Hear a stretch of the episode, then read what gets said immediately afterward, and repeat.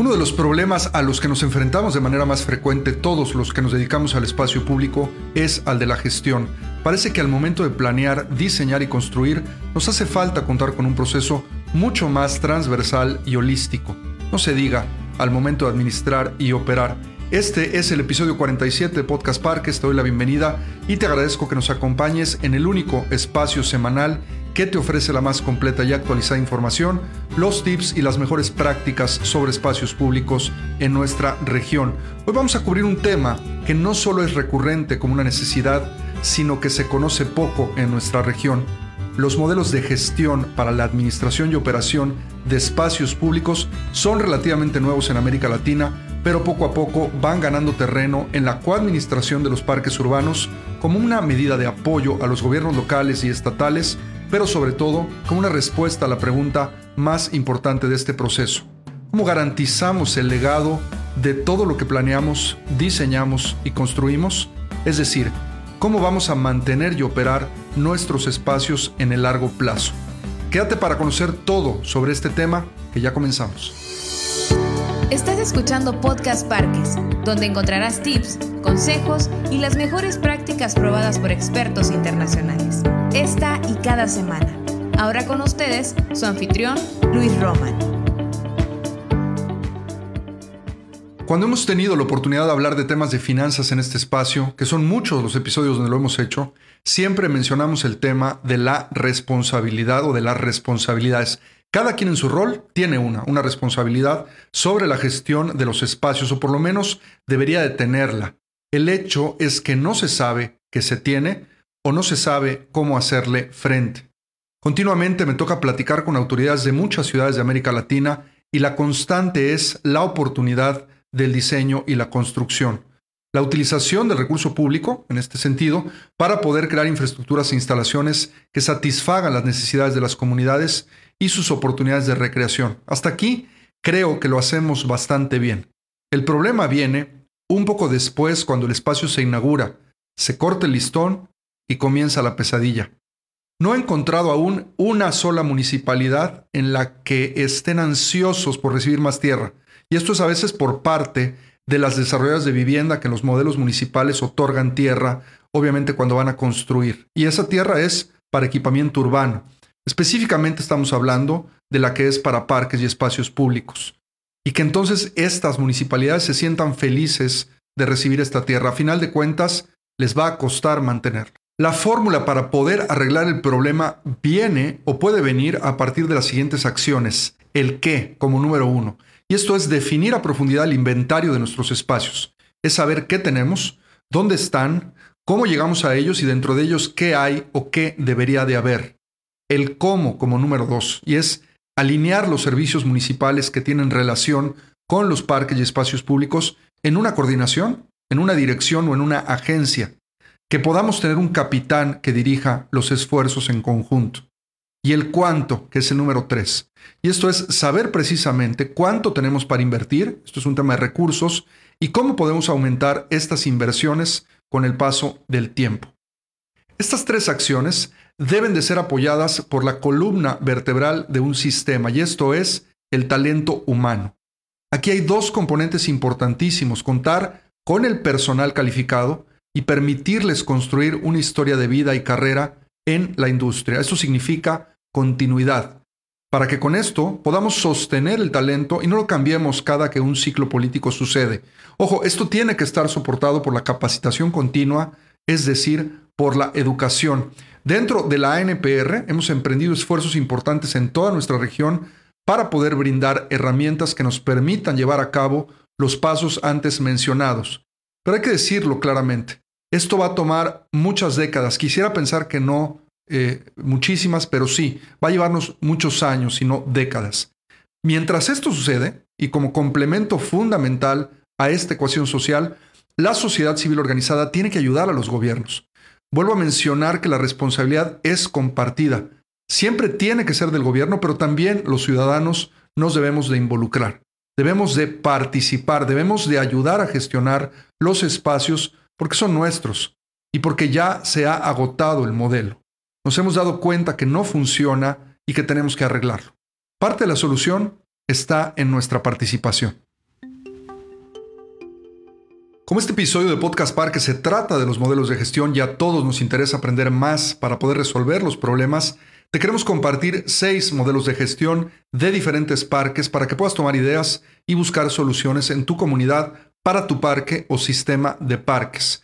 Vamos al modelo de gestión número uno, el Parque Central de Nueva York y su Central Park Conservancy. Si de por sí el Parque Central de Nueva York es considerado una maravilla urbana y el orgullo y legado de Olmsted, el padre del paisajismo y uno de los padres de los parques urbanos, no podía ser otro sino este parque donde se hubiese gestado el inicio de la participación organizada en los parques urbanos en Estados Unidos. Para situarnos un poco, digamos esto, finales de la década de los 70, la ciudad de Nueva York estaba quebrada, el Parque Central se encontraba totalmente abandonado y destruido. Puedes ver en las notas algunas fotos que te compartimos. Y los neoyorquinos veían como uno de los símbolos de la ciudad estaba completamente destruido. ¿Qué hicieron? Número uno, se unieron y decidieron ayudar al gobierno de la ciudad. Número dos, formaron el Central Park Conservancy o la conservación del Parque Central, si podemos decirlo de alguna manera.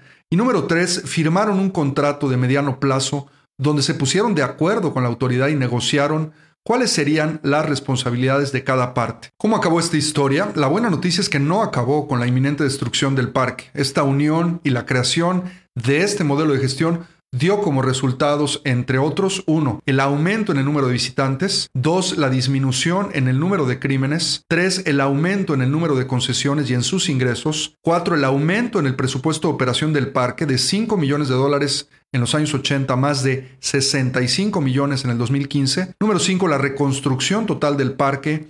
Y número 6, haber inspirado a más de 2.500 grupos sociales, es decir, organizaciones de la sociedad civil, en los últimos 40 años en la creación precisamente de este tipo de organizaciones que coadministran espacios en todo Estados Unidos. Puedes consultar todos estos números en una lámina que te vamos a compartir en las notas de este episodio. Vamos a pasar al modelo de gestión número 2, la Conservancy, pero ahora de Pittsburgh y los parques de Pittsburgh. Ahora toca este turno a esta ciudad, a la ciudad del acero, y la razón por la cual te compartimos este modelo es porque a diferencia del modelo del Parque Central de Nueva York, donde la asociación civil solo se involucra con este parque, en el caso de Pittsburgh, su asociación civil administra más de 650 hectáreas de parque en la ciudad.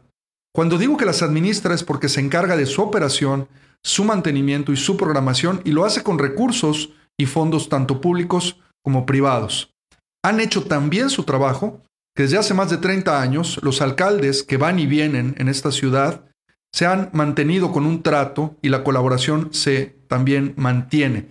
Queríamos hablarte de este modelo porque en una de las aspiraciones que puede haber en este tipo de aventuras, si deseas tú crear un modelo de gestión integral para tu parque o sistema de parques, es precisamente esto último, crear un sistema. Más adelante vamos a dar ejemplos de éxito en América Latina sobre esto. Ahora brinquemos a casos latinos porque sí que los hay. Desde hace 10 años ando de aprendiz de consultor en parques y uno de los temas que más me ha apasionado es el tema de la sostenibilidad financiera y los modelos de gestión. Siempre he pensado que la tierra pública o de uso público, porque tenemos muchos parques públicos que existen también en terrenos privados, puede contener mucho valor o puede contener muchos valores que se pueden llegar a traducir en economías que ayuden a los modelos de gestión a operar.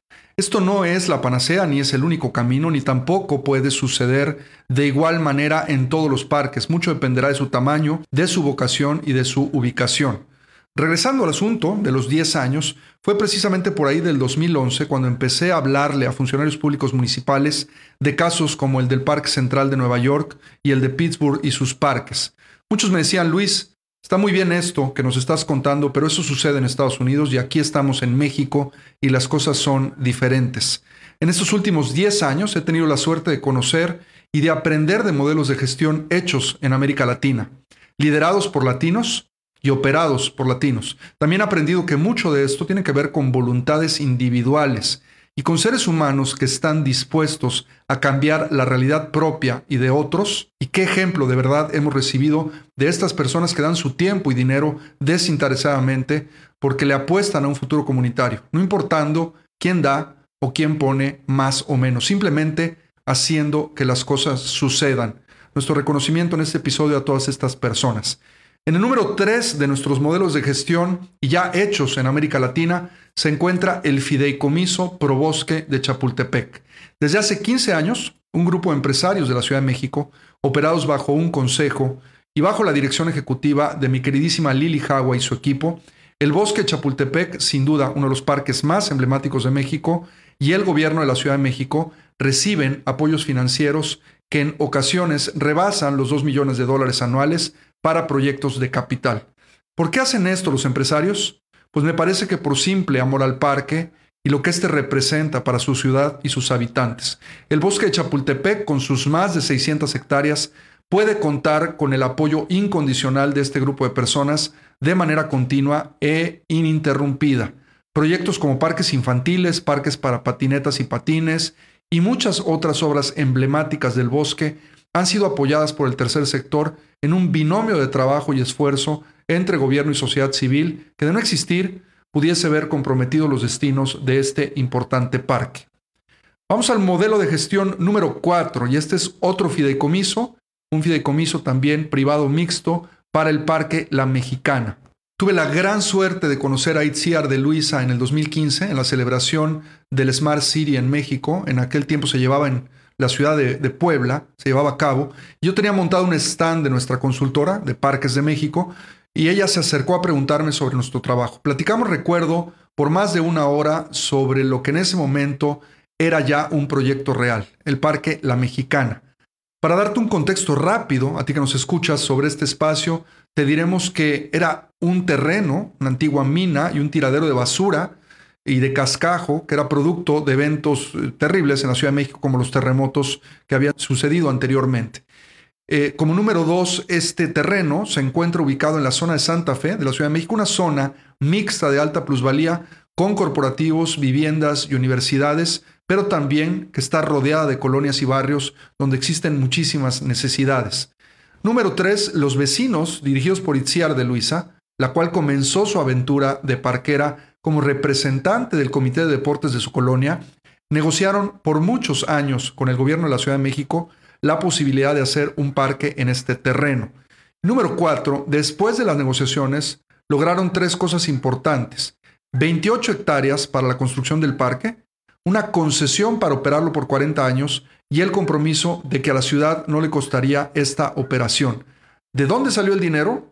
Puedes entrar a Conexión y en nuestra biblioteca digital puedes descargar el libro Construyendo mi Parque de la participación ciudadana a la administración del espacio público y en el último capítulo te cuento toda la increíble historia de Itziar y de la mexicana.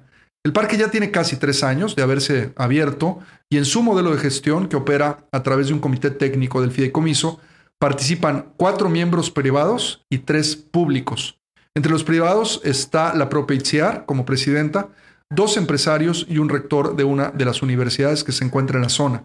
Entre los públicos está él o la titular de la Secretaría de Medio Ambiente, de la Secretaría de Vivienda y de la Secretaría de Finanzas del Gobierno de la Ciudad de México. Al final del episodio te voy a contar cuáles son los ingredientes para que este y otros modelos de los que estamos hablando puedan funcionar de manera correcta. Vamos ahora al modelo de gestión número 5 y este es el Parque Metropolitano de la ciudad de León. También en México, y este ubicado en el centro del país, esta ciudad de León, el Parque Metropolitano, en su muy compleja situación, ha logrado probarse como un modelo exitoso de gestión a través de la figura de un patronato. Pero volvamos al tema de su muy compleja situación y es que este maravilloso espacio es parte de un sistema de resiliencia hídrica, el cual funciona a través de la presa del Palote, la cual fue construida hace muchas décadas para proteger a esta ciudad de posibles inundaciones.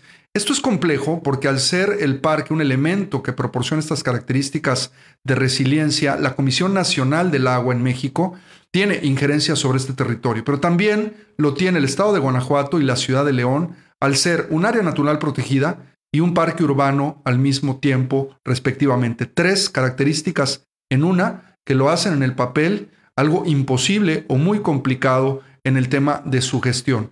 Pues los leoneses lo han hecho y lo han hecho muy bien. En su modelo de gestión podemos observar una figura jurídica distinta al fideicomiso que hemos mencionado para el caso de Chapultepec o de la mexicana. Esta figura en México la llamamos organismo público descentralizado. Este tipo de figuras pueden emanar de los gobiernos locales o estatales y las estamos usando mucho en temas de parques. El OPD del Parque Metropolitano de León tiene como órgano de gobierno un patronato, donde existe la presencia en mayoría de ciudadanos comprometidos con su entorno y su ciudad y la oportunidad de interacción con regidores o concejales, secretarios y otras autoridades del gobierno municipal en turno que han logrado ponerse de acuerdo y trabajar de manera armónica por el futuro del parque. Desde hace más de 20 años, el modelo del Parque Metropolitano de León ha logrado que este espacio se convierta en un legado para las futuras generaciones de la ciudad y un orgullo para sus habitantes. En el 2019 tuve la oportunidad junto con mi equipo y del Consejo del Patronato de trabajar en el desarrollo del plan de sostenibilidad de este espacio. Durante más de seis meses pudimos encontrar las estrategias financieras que dieran certeza a la administración y operación del parque y con el liderazgo del patronato, la dirección y los más de 150 colaboradores de este espacio maravilloso, esto es ya una realidad. Vamos a nuestro último modelo de gestión y este es el número 6 y este es el Parque Fundidora de la ciudad de Monterrey. El Parque Fundidora de Monterrey está ubicado en el estado norteño de Nuevo León, en México, y es un territorio que alguna vez formó parte de la empresa fundidora de este estado. Con sus más de 140 hectáreas, este majestuoso parque puede conservar la arqueología industrial del siglo pasado, en donde se forjaron cientos de piezas de acero, no cientos, millones, que sirvieron para construir infinidad de edificaciones e industrias en México y otros países. Este parque comienza sus operaciones como un fideicomiso y después migra a este modelo de gestión eh, llamado organismo público descentralizado tal y como lo comenté en el modelo anterior del Parque Metropolitano de León. Empresarios, rectores de importantes universidades y ciudadanos conforman el Consejo de Administración, en este caso es un Consejo de Administración de este espacio, y en la parte privada también hay mayoría. En la parte pública, el gobernador en turno y secretarios importantes y representativos del turismo y la vida pública del Estado también forman parte de este organismo. Parque Fundidora es sede de museos, centros de espectáculos, jardines majestuosos, centros culturales, un centro de convenciones, tiene restaurantes, hay lagos y muchas atracciones que son el orgullo de los regiomontanos. Todo este legado es manejado desde hace varios años en una fórmula conjunta por el gobierno y la sociedad civil organizada. El modelo, al igual que en el caso de Pittsburgh y del Metropolitano de León, han sido tan exitosos que han dado pie a la adopción de más parques y obviamente esto es el principio de la creación de los sistemas, como lo comentábamos anteriormente. Vamos ahora a hablar de los ingredientes esenciales de estos modelos de gestión, mencionando nuevamente que no importa tanto la figura jurídica, sino que lo siguiente que vamos a decir ahora se pueda cumplir. Estos son los 10 puntos totales que no pueden faltar cuando se trata de establecer un modelo de gestión virtuoso para tu parque o sistema de parques. Número uno, el objeto. Y este tiene que ser promover la vida pública de la ciudad. Número dos, debe de tener patrimonio público y patrimonio privado. Número tres, debe de tener mayoría ciudadana en la conformación del modelo. Esto puede y debe garantizar la continuidad del mismo, del proyecto. Número cuatro, debe de haber un balance en los perfiles profesionales y personales que conforman el órgano de gobierno hombres y mujeres y una mezcla de talentos relacionados al espacio público y su administración pueden darnos mejores resultados. Número 5. Integrantes de buena reputación en la comunidad. Esto es fundamental. Ciudadanos comprometidos con su comunidad y con su entorno. Número 6. Certeza jurídica de largo plazo. Si no contamos con los mecanismos jurídicos que le den certeza a largo plazo, a los integrantes del órgano de gobierno, pero a los inversionistas, a los concesionarios, a los contratistas del parque, en fin, a todos los públicos, nada valdrá la pena. Número 7. Transparencia y rendición de cuentas. Debemos de incluir una auditoría periódica externa de una organización reconocida y esto puede ser la mejor vacuna contra posibles problemas o conflictos de intereses que puedan existir al interior o hacia afuera del órgano de gobierno. Número 8. Los recursos que genera el parque, y esto lo hemos mencionado en otros espacios de podcast parques, deben de garantizar la vida del mismo parque. Si hay excedentes después de las reservas y de los proyectos de capital a futuro, esto es decir, cuando resto de mis ingresos y egresos, cuando, o el resultado de los ingresos y los egresos, tengo utilidades, estas utilidades deben de servir para tener reservas en el presupuesto de parques para lo que venga después y también para restituir los proyectos de capital que se vayan deteriorando, depreciando. Esto nunca debe de salir de la administración del parque, nunca debe de irse ni a la tesorería de la ciudad ni a algún otro lado, porque ya sabemos qué pasa. Se utilizan estos recursos para otras cosas y se rompe el modelo virtuoso. Número 9. La tierra siempre será pública. Tal vez este es uno de los principales eh, postulados en todo este modelo de gestión. Y es que en ninguno de estos modelos que hemos mencionado, ni tampoco en ninguno que yo conozca, la tierra se privatiza. Salvo que el parque sea un terreno privado de entrada, es decir, que empresarios hayan donado el parque como existen en algunos eh, lugares en México y en otros eh, países, si la tierra es pública, siempre debe de mantenerse pública. Y número 10, finalmente, contar con un plan de sostenibilidad financiera y un plan maestro como columnas vertebrales del modelo, y esto eh, debe de poder ser un instructivo de largo plazo para operar y administrar el parque. Vamos a hacer conclusiones sobre todo esto que hemos hablado. Y es que hace unas semanas leía un reportaje de un periódico aquí en México y la diputada de un congreso en un estado, en un gobierno estatal determinado, exigía, no sé a quién todavía, que determinado parque y su modelo de gestión no debían, y cito, verse como un espacio que deba aprovecharse comercialmente para garantizar su rentabilidad cuando su finalidad es que sean parques y plazas públicas.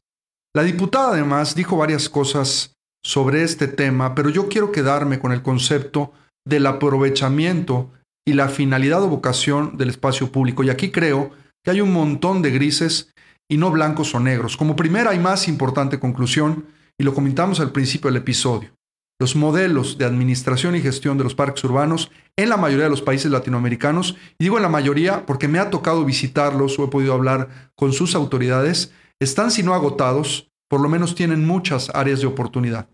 Es demagogia hablar de finalidades sin medios.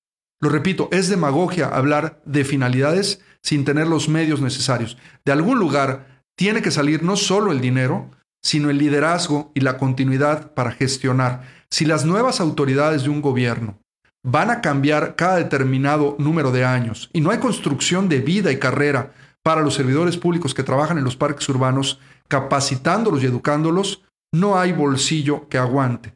Es muy simplista afirmar que esto solo es responsabilidad de los gobiernos, sobre todo en América Latina o en países emergentes de otras regiones del mundo.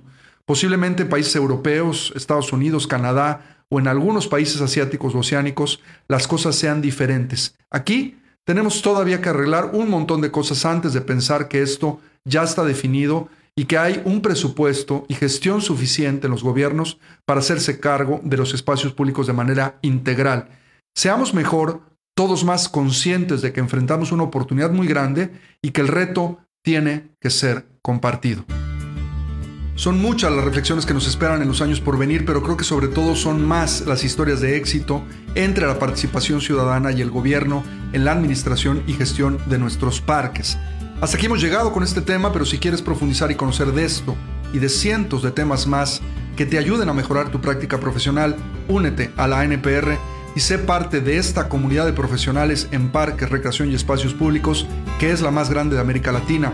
Ingresa a nuestra página www.anpr.org.mx y conoce todos nuestros recursos, tanto gratuitos como los que son exclusivos para nuestros miembros. También, como cada semana, te invitamos a que te suscribas a Podcast Parques para que de esta manera puedas recibir automáticamente en el reproductor de tu preferencia. Estamos prácticamente en todos, todas las semanas, todos los contenidos que preparamos para ti. Gracias, muchas gracias por escucharnos y ayudarnos a compartir este movimiento. También te lo decimos cada semana, cuando lo haces nos ayudas a que otras personas puedan conocer nuestra labor y la importancia de este sector de los parques en nuestra región. Nos escuchamos la próxima semana en otra emisión más de Podcast Parques. Nuestro podcast ha terminado. Te recordamos visitar nuestro sitio web www.anpr.org.mx y seguirnos en redes sociales como arroba ANPR México.